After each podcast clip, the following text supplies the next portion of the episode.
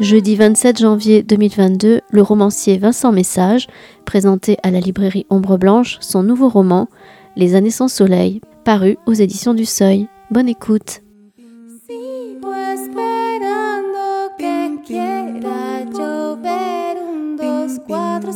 Seis. Un, dos, tres. Sigo observando. Bonsoir, bonsoir. Et merci d'être là ce soir. Merci à vous, Vincent, de nous faire l'amitié de revenir. C'est la deuxième fois qu'on a le plaisir de vous accueillir pour votre précédent roman qui s'appelait Cora dans la spirale. Et donc maintenant pour Les années sans soleil. Donc ce roman, euh, ce roman toulousain. Alors, euh, ce roman toulousain d'un écrivain qui n'est pas toulousain, parce que Vincent Message n'est pas toulousain.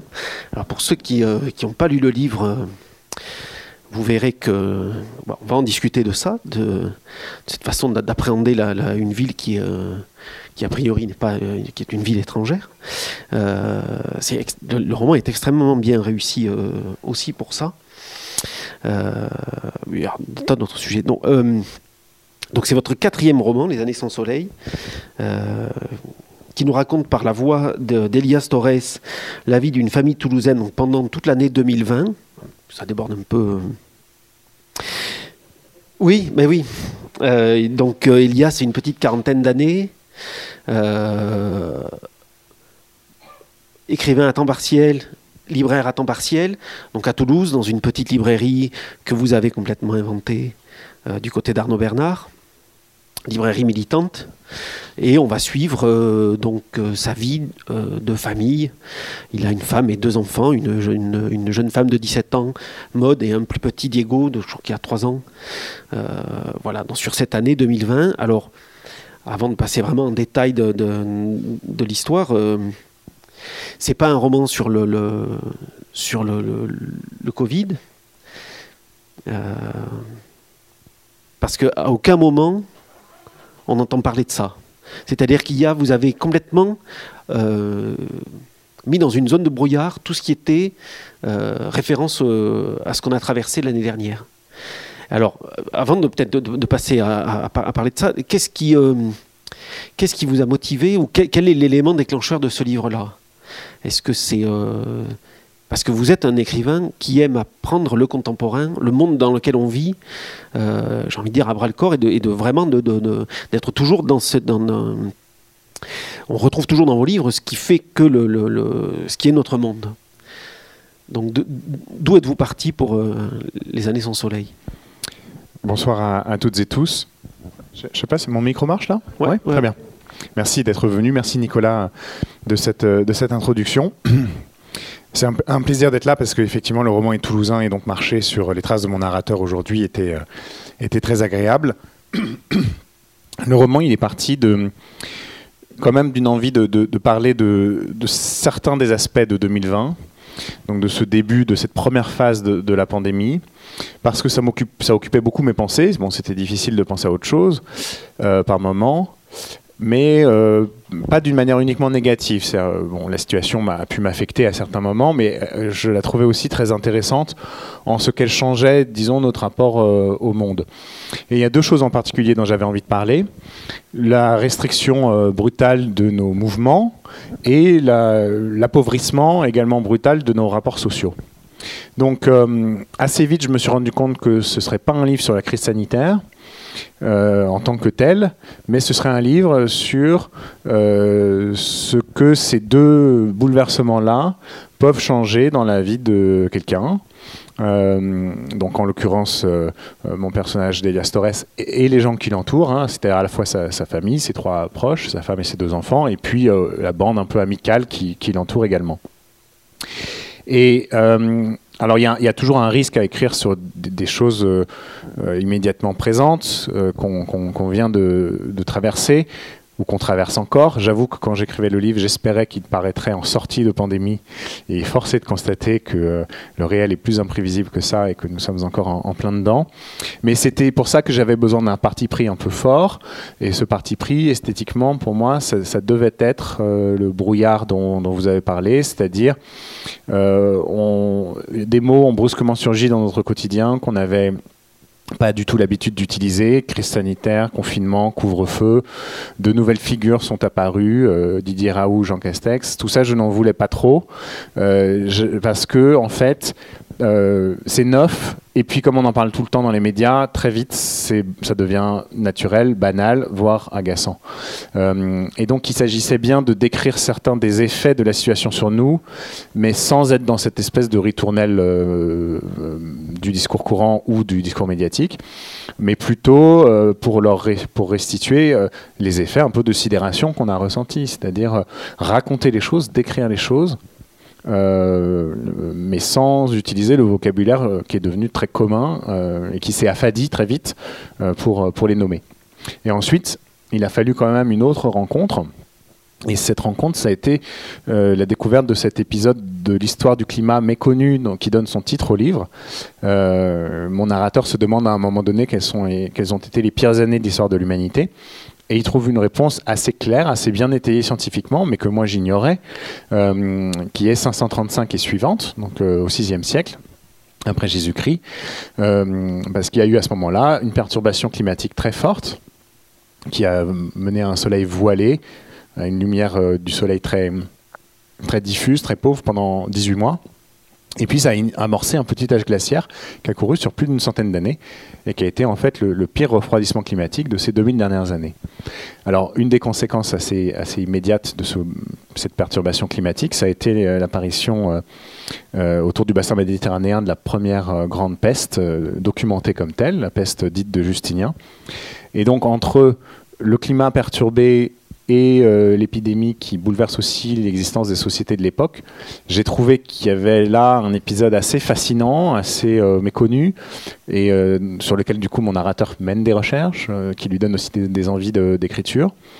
Et, et, je trouvais que ça m'évitait d'être justement seulement dans le contemporain. C'est un roman du présent, très, très nettement, très clairement, et vous l'avez dit comme souvent les choses que j'ai pu faire, hein, comme euh, certains de mes romans précédents aussi. Mais en même temps, il y a ce dialogue avec le passé lointain qui, pour moi, enrichit la perspective, nous permet de prendre du recul et aussi d'avoir un effet de dépaysement. C'est-à-dire, on n'est pas juste dans euh, euh, notre quotidien.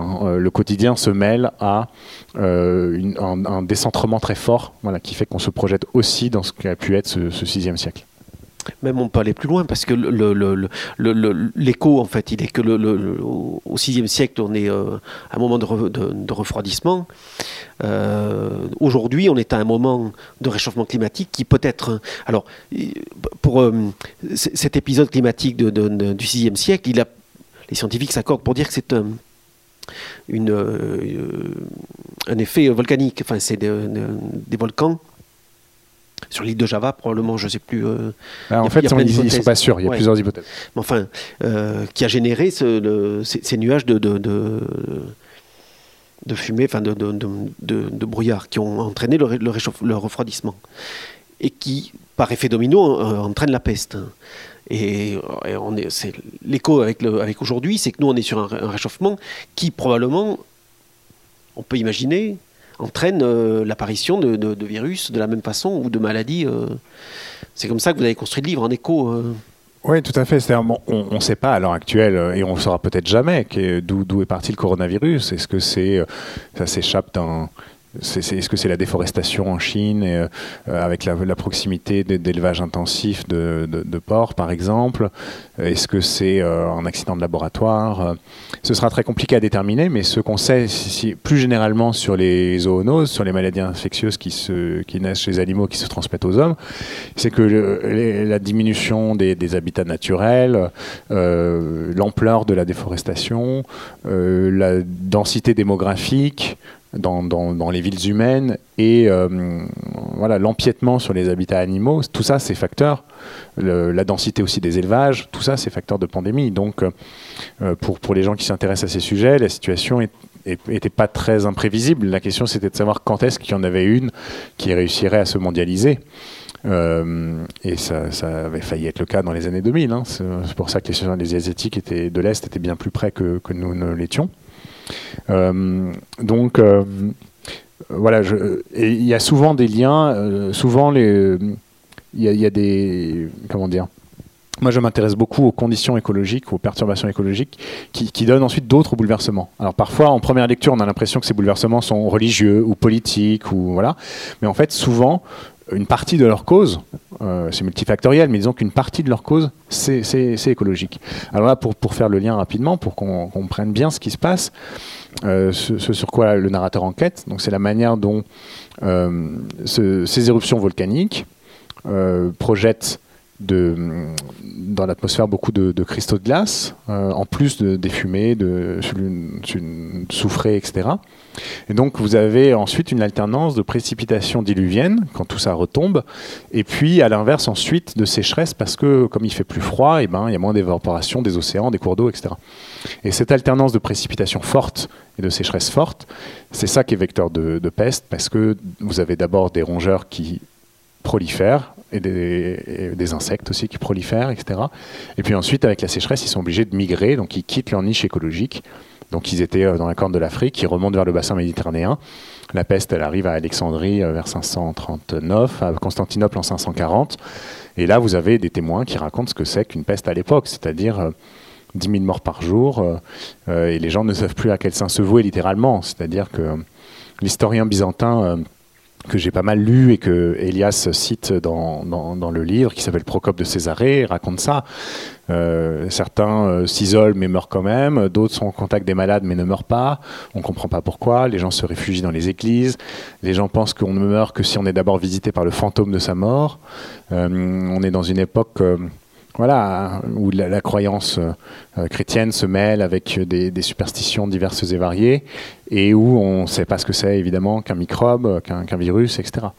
Euh, et, voilà, je trouvais que c'était intéressant de voir comment anthropologiquement une, une, épidémie peut être vécue à des époques très différentes selon l'arsenal euh, aussi d'outils qu'on a pour, pour l'appréhender.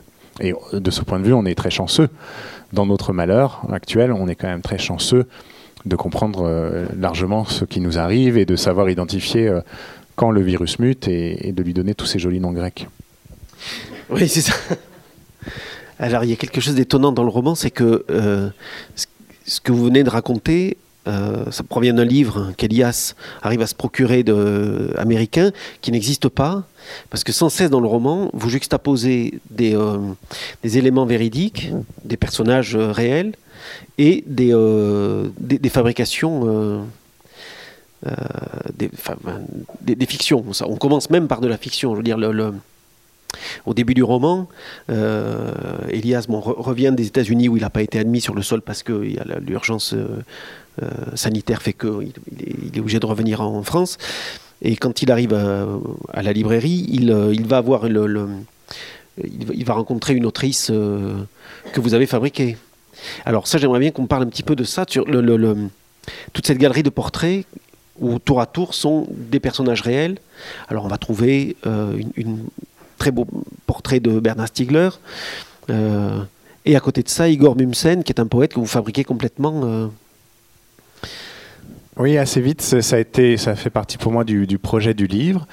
je voulais qu'il fonctionne sur plusieurs régimes, donc qui, ait des aspects très réalistes, d'où un ancrage géographique précis. Euh, l'espace euh, urbain de Toulouse est présent avec des noms de rues. Euh, on sait où certaines choses se passent, vraiment à, 100 mètres près. des figures réelles de temps en temps. Effectivement, Bernard Stiegler est peut-être la plus importante de celles qui sont, qui sont mentionnées. Et puis, euh, euh, mais il y a aussi des figures de l'histoire littéraire plutôt. Par exemple, euh, Antonin Artaud joue un rôle dans, dans, le, dans le, roman. et puis à côté des ces figures plus fictives. Alors bon, d'abord il y a un effet bénéfique immédiat, c'est que quand vous mettez un personnage fictif en contact avec un personnage réel, bah, ça donne plus de réalité au personnage fictif. Et à l'inverse, ça, transforme un peu le personnage réel en un personnage de roman également. Donc, euh, je trouve que c'est un effet. Moi, j'aime bien ces effets de vase communicant. Je trouve que le, bénéfice est mutuel. Euh, voilà, ça permet d'appréhender autrement la réalité telle qu'on la connaît et puis de, l'enrichir à l'inverse de création. Euh, voilà, ça me permettait aussi, euh, pour donner un peu les, figures qui entourent euh, donc ce narrateur d'Elias Torres, qui a la quarantaine, il a, deux espèces de figures de mentors un peu plus âgés. Donc un libraire euh, qui est plutôt proche de la retraite, 60, euh, un peu plus de 65 ans, qui, euh, qui s'appelle Tanguy Jolas, et donc qui, lui a été une figure un peu d'activiste, d'abord d'extrême gauche, sans qu'on sache d'ailleurs très bien à quel point il s'est impliqué, mais bon, en tout cas, il était dans, cet esprit-là dans les années 70. Et puis ensuite, il décide plutôt de faire cette petite librairie militante que j'invente qui s'appelle Nisi in Angulo, c'est-à-dire, euh, ça vient d'un proverbe latin qui dit qu'on est nulle part mieux, on ne trouve nulle part le repos mieux que dans un coin avec un livre. Euh, Nisi in Angulo cum libro, c'est une citation assez... Euh, euh, assez connu, qu'on lit chez des auteurs que, que j'apprécie, comme, comme Umberto Eco ou, ou Pascal Quignard, mais qui, qui vient d'un moine rénan du, du 15e siècle, Thomas von Kempen. Et euh, donc il nomme sa librairie comme ça, et puis euh, il embauche, euh, il embauche Elias au tournant des années 2000, donc ça fait quand même déjà une, vingtaine d'années qu'ils se, qu'ils se fréquentent. Et puis de l'autre, il y a un poète qui appartient encore à une autre génération, qui a 90 ans, qui s'appelle Igor Mumson, qui a vécu l'essentiel de sa vie dans les Corbières, mais qui, pour raison de santé, a été obligé de se rapatrier plus dans une métropole euh, vers 2005. Et donc euh, lui, euh, voilà, ils sont voisins avec Elias, donc ils se rendent assez souvent visite. Il impressionne Elias par son, son érudition. C'est quelqu'un qui traduit, qui traduit du grec, mais qui traduit aussi du, japonais, euh, et qui a un rapport beaucoup plus distancié au, monde politique, à l'actualité, que, que, que Tanguy Jolas, le libraire, mais aussi que, que Elias lui-même. Et en fait, Elias, il est un peu euh, entre les deux, c'est-à-dire il est, c'est quelqu'un qui est tiraillé entre euh, euh, la volonté d'agir sur le monde qui l'entoure, et puis au contraire, la tentation de temps en temps de couper le flux, de ne plus trop se tenir au courant de ce qui se passe autour de lui, et d'être plutôt dans, la, dans les amitiés, voilà, dans le, soin et le souci de ses proches, ou dans tout simplement les expériences esthétiques, dans la fiction, dans le savoir, etc. Euh, donc, son cœur balance un peu, sa vie est faite de cette oscillation-là. Euh, voilà, et je, il me semblait que c'était une, peut-être une, aussi une manière de, comment dire, prendre appui sur des figures réelles, mais ensuite peupler aussi le livre de figures fictives était aussi une manière de rendre compte de ça. Alors ça, vous le mêlez en plus parce que il y, a quelque chose, c'est très frustrant pour le, le lecteur euh, libraire en l'occurrence, c'est que y a, par exemple. Euh, Igor publie des livres chez Fata Morgana avec un. Vous donnez un titre publié chez Fata Morgana. Moi, je regarde euh, dans le catalogue Fata Morgana, c'est pour essayer de trouver quelle est la correspondance avec, euh, Igor. Igor, vous l'avez construit complètement. Euh, il, est, construit de toutes pièces. Il est pas parce que quand il traduit Bachot. Pareil, moi je vais regarder les journaux de voyage de Bachot, c'est René Siffer qui les a traduits, c'est pas, pas. Donc, donc, et en même temps, bon voilà, donc c'est une construction qui est. Euh, alors j'écris essentiellement pour, euh, pour titiller et enquiquiner les libraires. non. Euh, oui, bah, effectivement. Euh, bah, par exemple, je ne crois pas avoir inventé vraiment de maison d'édition pour Igor. Quoi. Je, il publie dans des maisons d'édition qui existent vraiment euh, pour, pour, pour, pour l'essentiel. et en fait, c'est la première fois hein, que je crée des figures d'écrivains imaginaires. Je pense que j'ai voulu attendre dans mes premiers livres parce que euh, j'ai pu avoir le sentiment, euh, euh, quand j'étais plus jeune, qu'il fallait pas trop que la littérature parle d'elle-même, que sinon on, on, se regardait un peu trop le nombril, que ça pouvait tourner un peu en rond. Mais après trois livres où je parlais de choses qui étaient pas littéraire, euh, voire anti-littéraire, comme dans mon roman précédent, Le monde de l'entreprise de service, une compagnie d'assurance, la crise économique. Euh, mais j'ai eu envie, dans un roman plus court, plus resserré, de, revenir un peu à ce qui, moi, fait aussi mon activité quotidienne et mes préoccupations, c'est-à-dire euh, l'amour des livres et du savoir, l'amour de la littérature, et, et aussi une espèce d'amitié, enfin, la sociabilité qui est liée à ça. Donc, euh, donc j'ai du coup créé, alors je j'entre plus ou moins dans le détail, Mumson est la figure euh, Elias Torres, donc le narrateur, et puis Igor Mumson, ce poète, sont les figures les plus détaillées. Mais il y a d'autres écrivains qui sont mentionnés comme ça plus rapidement et que, et que j'invente. Et c'est assez euh, jubilatoire, en fait, de, de, de, créer des écrivains qui n'existent pas parce que ça, ça ouvre tout un jeu de possibles. Quand on se demande comment ils ont évolué d'une œuvre à l'autre, comment donner envie de lire leur livre en quelques lignes, puisqu'on a j'avais assez peu de place pour en parler. Euh, donc il y a un recueil de, poèmes de, de, qui est consacré euh, aux colères du fleuve, de la Garonne. Euh, en arrivant à Toulouse, il s'intéresse beaucoup à la Garonne. Et en fait, c'est vrai que moi, j'ai envie de lire ce recueil. Le problème, c'est qu'il n'est pas écrit, mais je, l'ai imaginé de telle sorte que, que, que j'en deviendrai aussi volontiers un lecteur. Euh, voilà, Elias Torres a écrit 4-5 romans, c'est pareil, je sais de quoi il parle. Euh, alors je le mentionne parfois très brièvement, parce que c'est pas forcément le sujet, mais euh, par exemple, il est une victime légère de, l'explosion d'AZF en 2001, et donc ça fournit, septembre 2001, c'est le cadre de son premier livre. Parce que c'est quand même un mois qui a, qui a, marqué et Toulouse et le monde à travers la chute des Twin Towers.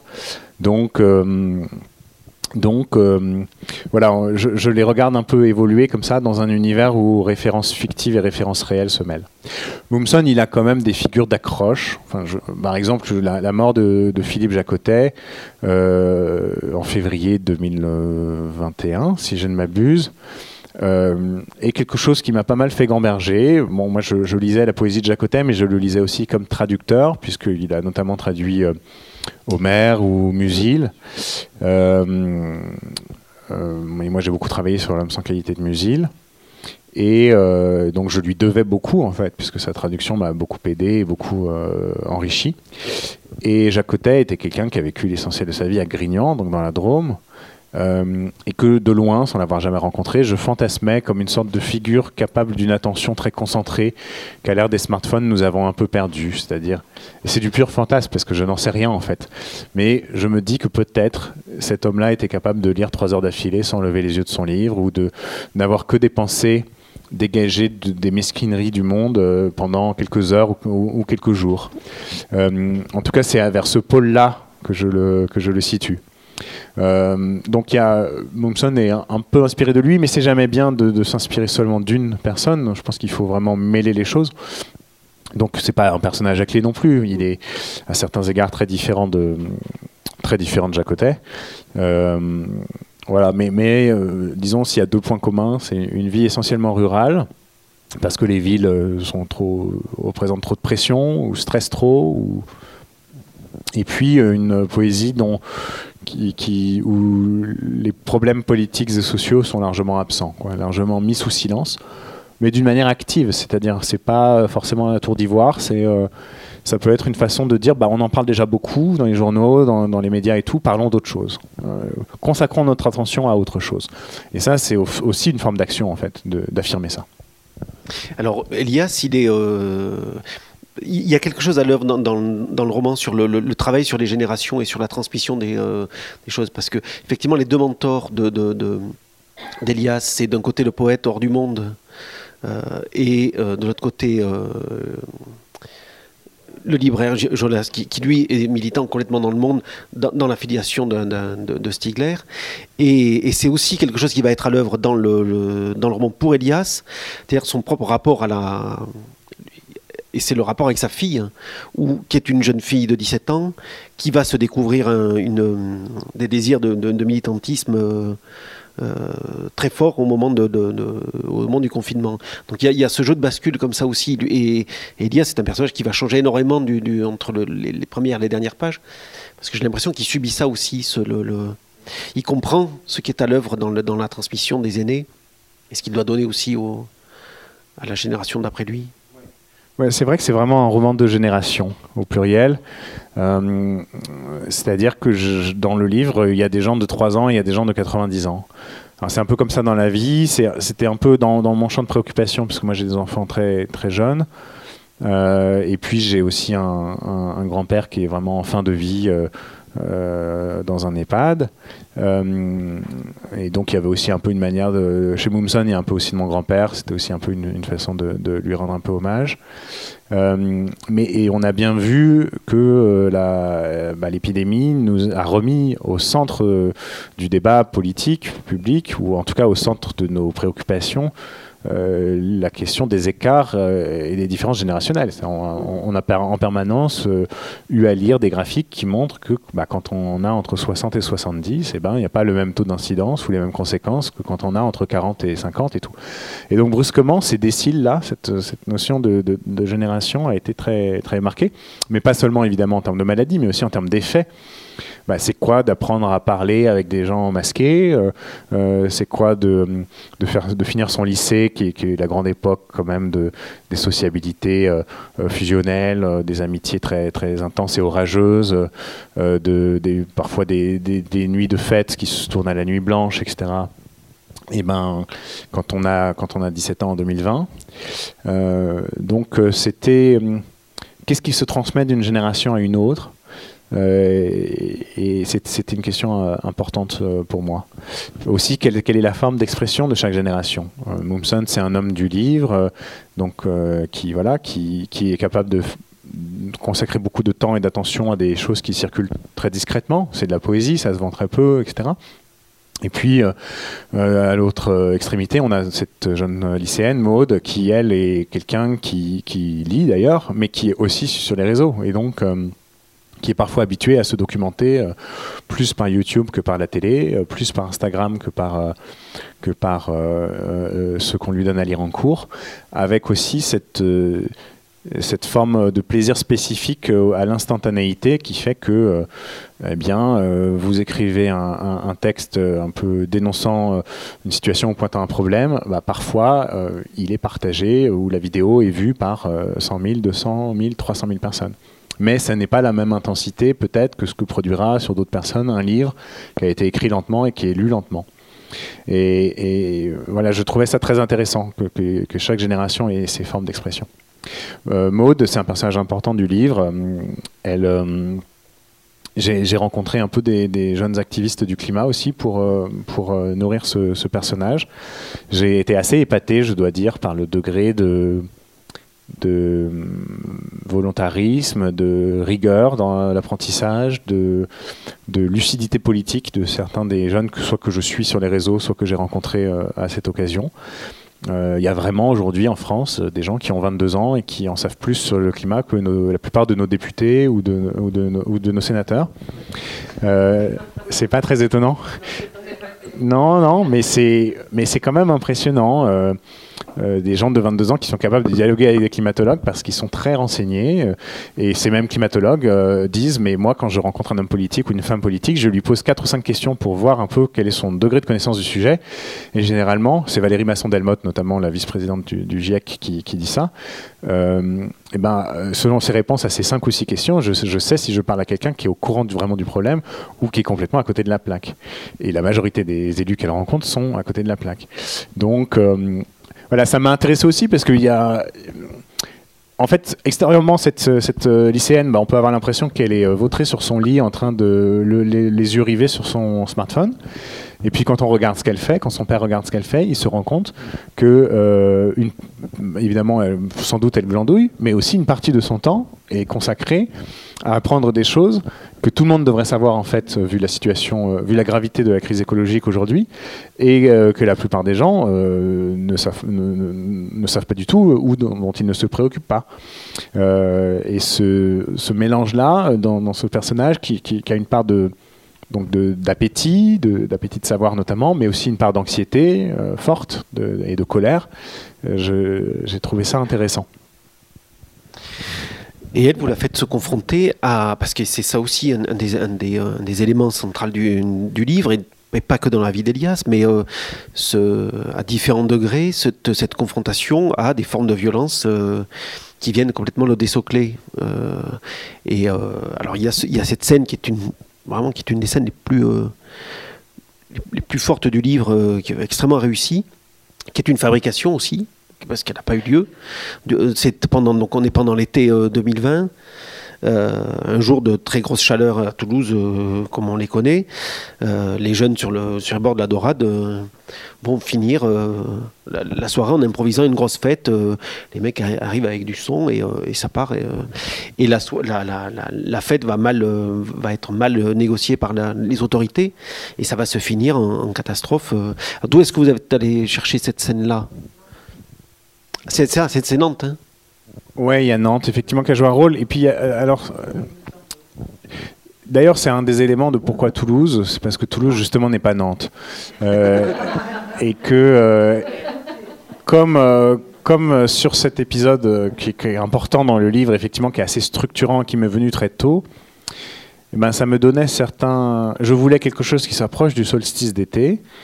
Alors c'est vrai que l'affaire Canisso, donc la disparition par noyade d'un jeune homme euh, lors de la fête de la musique 2019, si je ne m'abuse, ou 2020 peut-être. non, non, c'était avant. euh, 2019 Ouais. Euh, ah non, non, non, c'est plus récent que 2017. Euh, mais je dirais 2019, ouais. Oui, c'est ça. Bon, c'était c'était la fête de la musique. Bon, là, j'ai pas voulu que ce soit la fête de la musique. Mais moi, j'ai une obsession. On a des thèmes comme ça, des leitmotivs. Et les solstices dans, mes livres, que ce soit celui d'hiver ou d'été, sont toujours des moments importants. J'ai une sorte de, comme ça, de calendrier païen euh, euh, bien vissé dans le, dans le corps. Euh, donc euh, mon premier roman euh, euh, se finissait euh, à l'inverse à l'équinoxe, l'équinoxe de printemps par exemple. Euh, le jour où le, c'est un roman beaucoup sur le sommeil et comme l'équinoxe c'est la nuit et le jour qui s'équilibrent exactement, bah, ça donnait la scène finale du, du- de mon premier livre, Les Veilleurs. Euh, Et dans Cora, le, le- et dans Cora, la- la- on ne dira pas ce qui. Mais bah, on c'est- est proche. Il y a une scène décisive Oui. qui est proche, qui est, qui est- qui est début juin, quoi. Alors c'est Ouais, pas tout à fait le solstice, mais bon, c'est cette période-là de l'année. euh, ces périodes-là, les solstices et les équinoxes m'intéressent euh, beaucoup.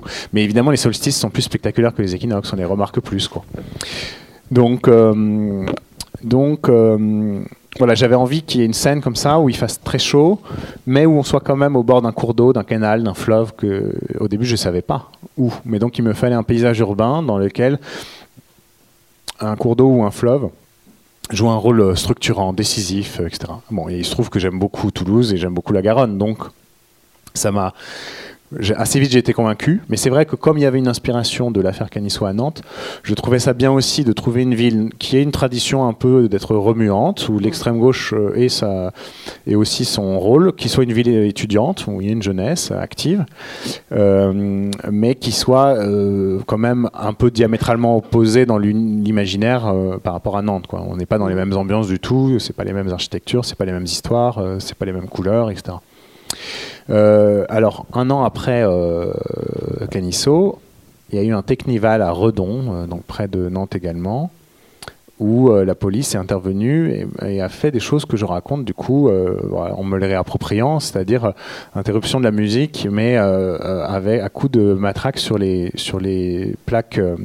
Comment on appelle ça Sur les platines, couper les câbles des, des baffles, etc.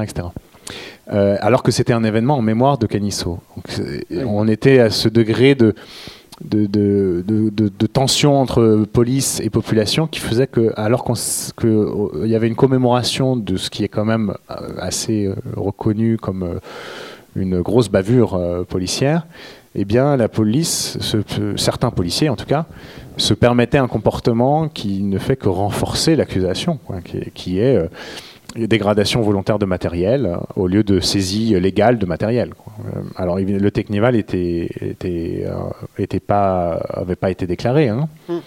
mais euh, l'idée que quand on représente l'usage légal de la force, on puisse, euh, pour répliquer à des agissements illégaux, soi-même assez vite, alors qu'il n'y a pas de pression particulière, en l'occurrence commettre des agissements illégaux, c'est pas, je ne crois pas que ce soit dans l'esprit de la Constitution.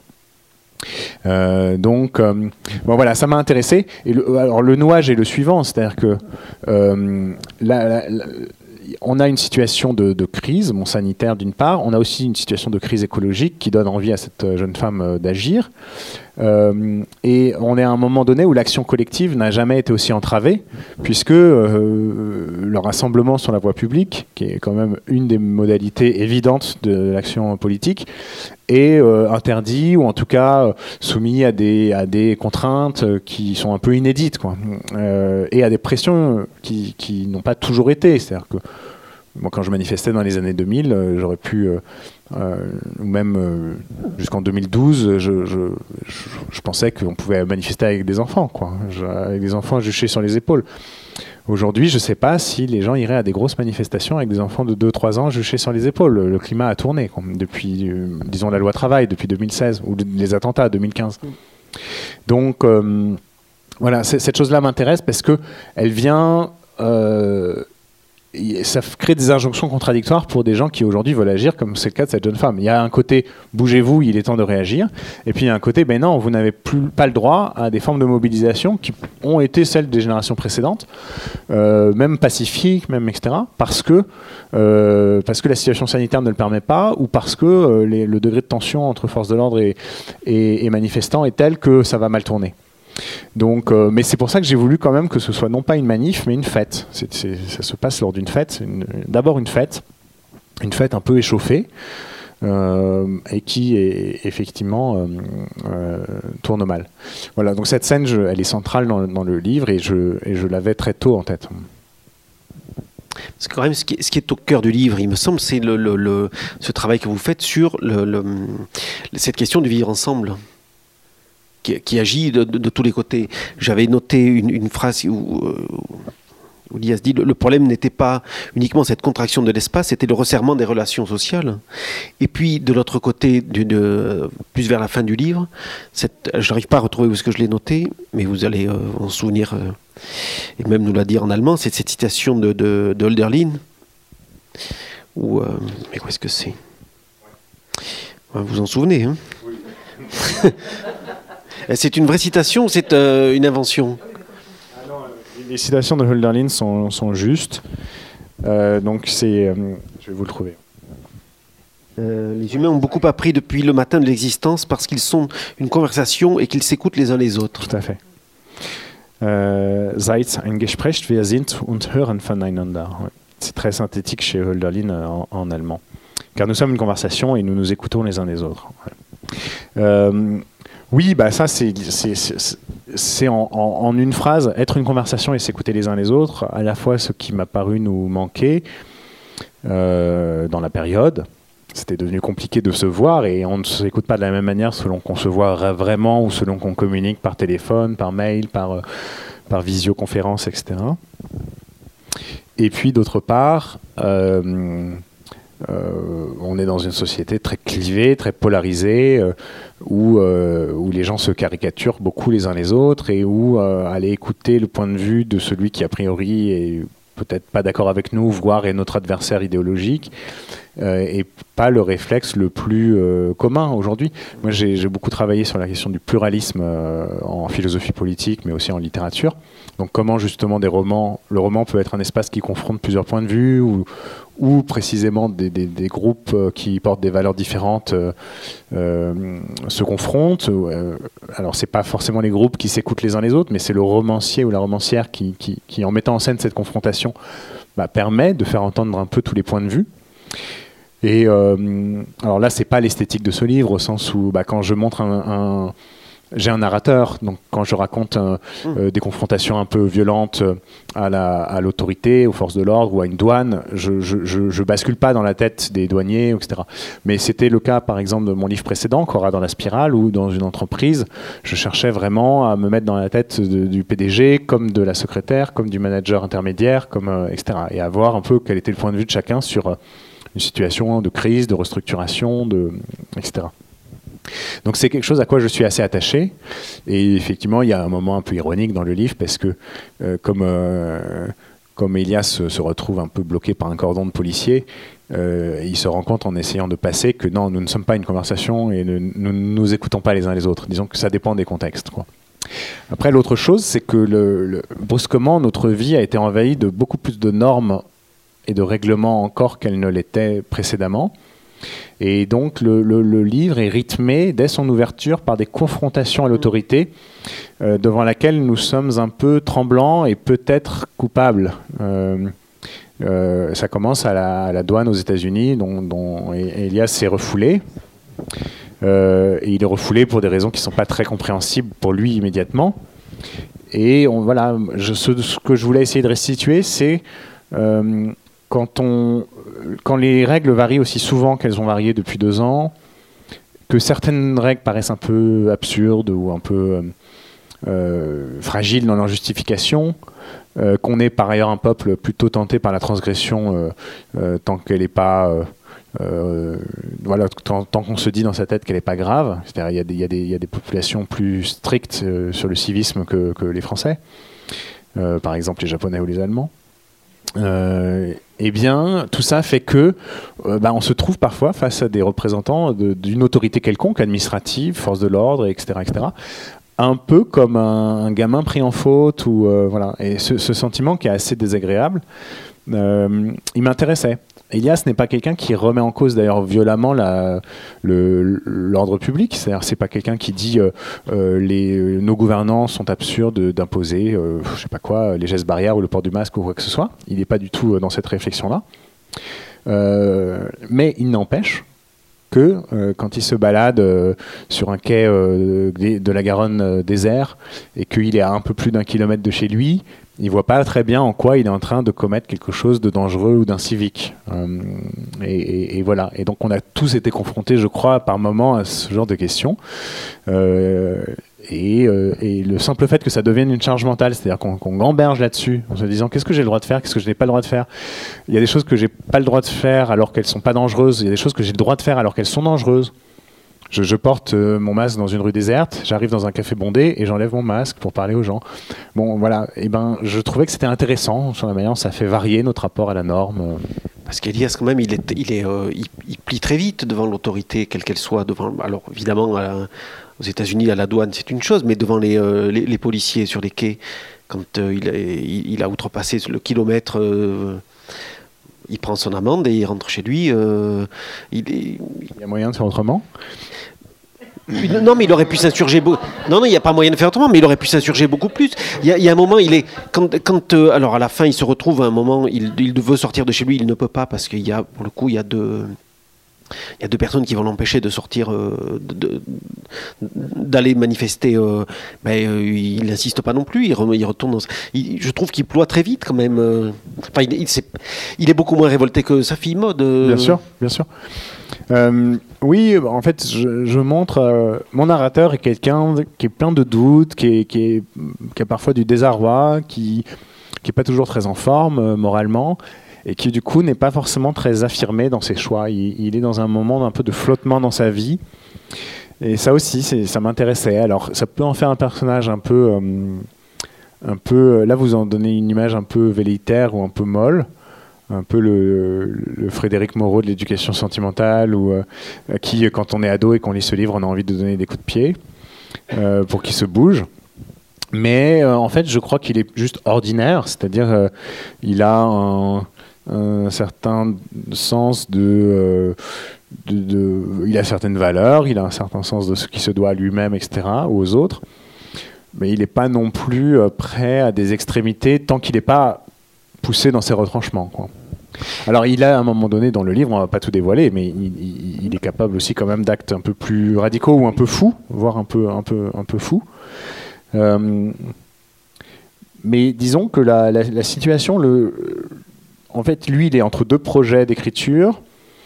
Euh, il est plus dans son métier normal puisque la librairie euh, pendant le premier confinement ferme et puis quand elle rouvre c'est relativement brièvement Euh, et donc il est a un peu en perte de repère et, et, la situation le met dans ce flottement plus, plus généralement. Je crois que décrire ce flottement était aussi une de mes, une de mes visées. Ça, m'intéressait en tant que tel. Quoi. Euh, où on est quand on est un peu entre deux, plus, plus trop nulle part. Quoi. En fait, je pense, euh, euh, je pense qu'il y a un vrai bouleversement dans, dans, dans la vie d'Elias entre le, la première et la dernière page. Et je pense que ce qui est à l'œuvre, c'est qu'il est au début, il est romancier, et à la fin, il veut, il veut devenir poète. Et que du coup, dans, son travail d'écriture, ce sera plus du tout la même chose. Et parce que tout au long du roman, il a ce livre qu'il veut écrire et qu'il va peut-être écrire, mais ou en tout cas, il n'écrira pas de. il- y, a, une vraie transformation, un, vrai appel. euh, mais c'est compliqué pour ceux qui ont. Mais, mais je pense que la scène avec l'oiseau, euh, avec Holderlin, l'oiseau, euh, est, un point de bascule qui finit de, l'achever vers l'élan poétique. Oui, c'est possible. En fait, euh, donc c'est un romancier, effectivement. Il a écrit quatre, euh, quatre romans. Euh, mais c'est la première fois que j'entends ça, mais ça m'intéresse beaucoup comme interprétation. C'est aussi le, propre des rencontres que de déplacer la vision qu'on a de son propre livre. hein. C'est aussi pour ça que j'aime en faire. Écouter des lectrices, lecteurs, et puis se dire, bah oui, en fait, j'y pensais pas comme ça, mais c'est peut-être vrai.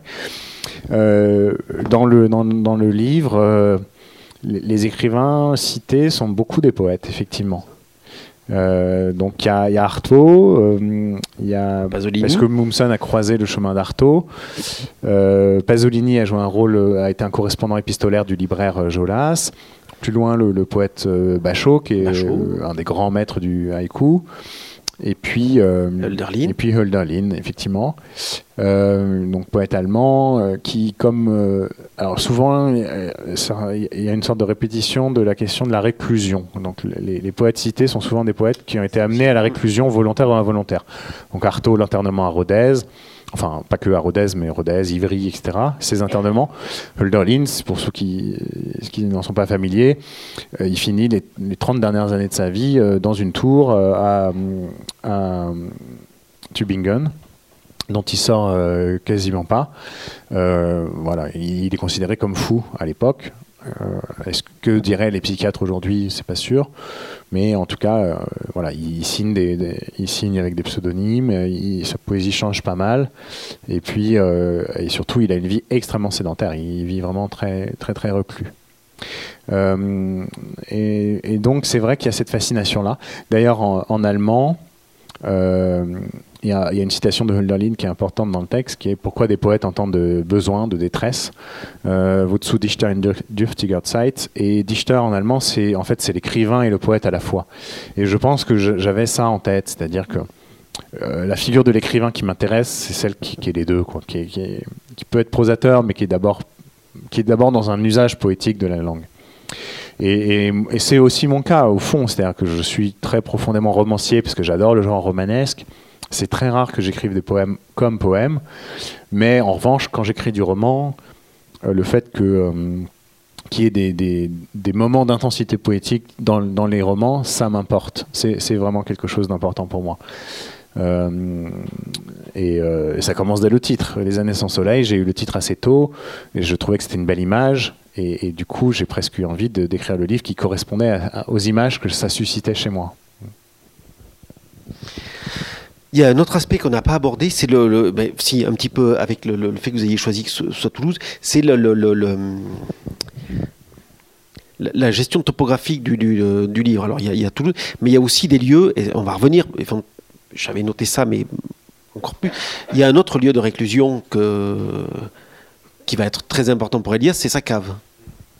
Et ça, c'est quelque chose aussi qui est... euh, voyez, euh, qui est, euh, il, il a dans ce dans ce moment comme ça de rétrécissement des, euh, des lieux, de rétrécissement aussi des rapports euh, des rapports sociaux. Lui, il, il fait ce, geste poétique d'aller en partie investir sa cave pour être aussi en dehors du monde. Oui, alors il y a une. la cave, ça m'est venu assez vite aussi comme idée.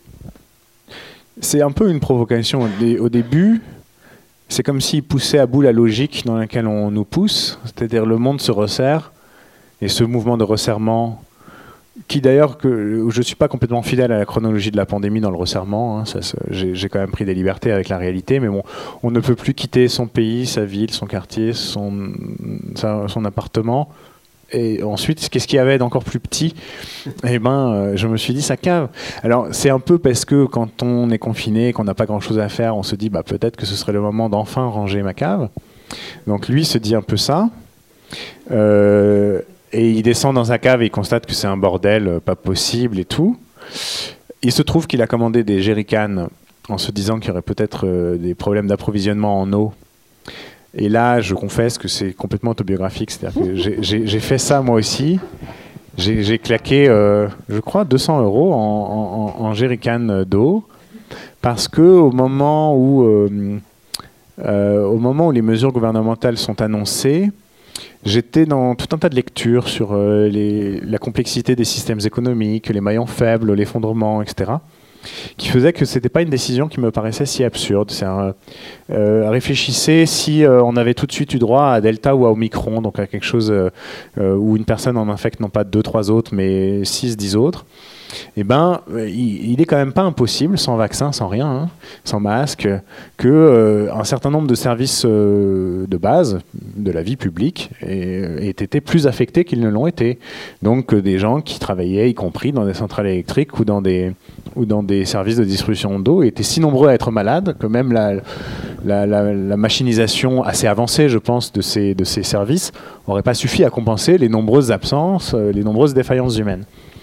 Euh, alors, quoi qu'il en soit, moi j'ai eu ce, réflexe. Je me suis dit, tiens, c'est pas forcément idiot d'avoir de quoi stocker de l'eau euh, quand on vit dans un appart. Euh, résultat des courses, quand les jerrycans sont arrivés et que l'eau continue à couler du robinet, eh ben, ils m'étaient pas très utiles. Donc je les ai descendus à la cave où il n'y avait pas de place. Et donc il y a un côté un peu grotesque dans cette anecdote. Et en même temps, euh, j'y crois quand même. C'est- pas pour cette fois, mais ce sera peut-être pour la suivante. Quoi. Euh, et, euh, et donc Elias le dit, il dit qu'en en faisant ça, il n'a pas l'impression non plus de se construire un bunker pour, pour une guerre. Quoi. Il a juste l'impression de, de- faire un truc relativement raisonnable, qui est d'avoir de l'eau si, si jamais il y a un problème. voilà. De l'eau pour pouvoir venir une semaine, quoi. Une semaine ou deux. Et, euh, et alors ensuite, il retourne la contrainte en, il la sublime, c'est-à-dire que la cave de lieu de euh, stockage bordélique devient un lieu en fait de repli où bah, ça lui permet de ne plus être dans la, dans, dans la ligne de mire de ses proches, d'être un petit peu tout seul. Euh, les, gens qui, s'intéressent à la famille et à la conjugalité savent qu'il il y a des pièces de repli. euh, euh, pour les hommes, c'est souvent les toilettes. Pour les femmes, c'est souvent la, cuisine. Il y a des pièces de repli. Euh, on, a besoin de fermer la porte. Euh, mais ça peut être 10 minutes hein, ou 5 minutes. Mais voilà. Euh, et, euh, ben donc lui, c'est la cave. Euh, la, pièce de repli pour euh, ne plus être tout le temps collé aux autres, euh, qui, euh, quel que soit le degré d'amour qu'on leur porte, on n'est on n'est pas là pour les fréquenter 24 heures sur 24. Euh, et il se dit que ça peut aussi être un lieu pour écrire euh, quand il fait très chaud, euh, dans son appart, ou, etc. Donc, j'ai trouvé que c'était un, un, un- ouais, un- un- une pièce intéressante à investir dans une période comme celle-là où on, se, on se coupe du monde et en même temps on est c'est la pièce de repli dans les grandes crises. hein. quand, il y a des, quand il y a eu des guerres et des bombardements, bah, souvent les gens descendent à la cave. hein. Euh, et puis c'est aussi le sous-sol, et donc à travers le sous-sol, c'est le temps, c'est le, la profondeur du temps. C'est la, la question archéologique est importante dans le livre parce que Toulouse est aussi évoquée comme capitale visigothe, par exemple. Euh, donc euh, l'idée que sous, sous- l'Antiquité est sous nos pieds, que, plus on creuse, plus on va vers, le- vers l'ancien, vers l'archaïque, etc. Euh, c'est, une idée qui revient assez régulièrement dans, dans le roman et, euh, et- et que la cave métaphorise très bien. Merci, Merci. d'être venu.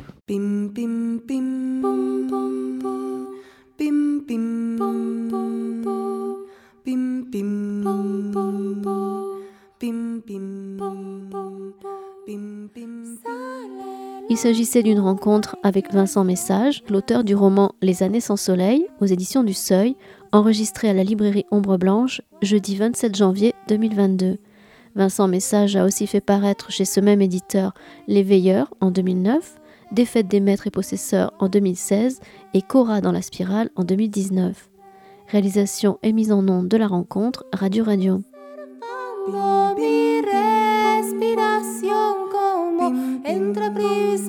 Tibio y no puedo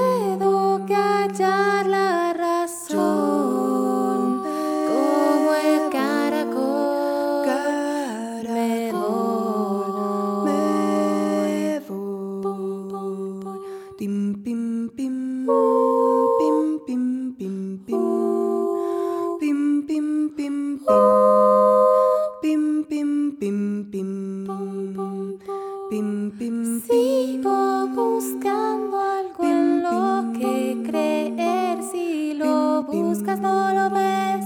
Si lo encuentro, ya se fue.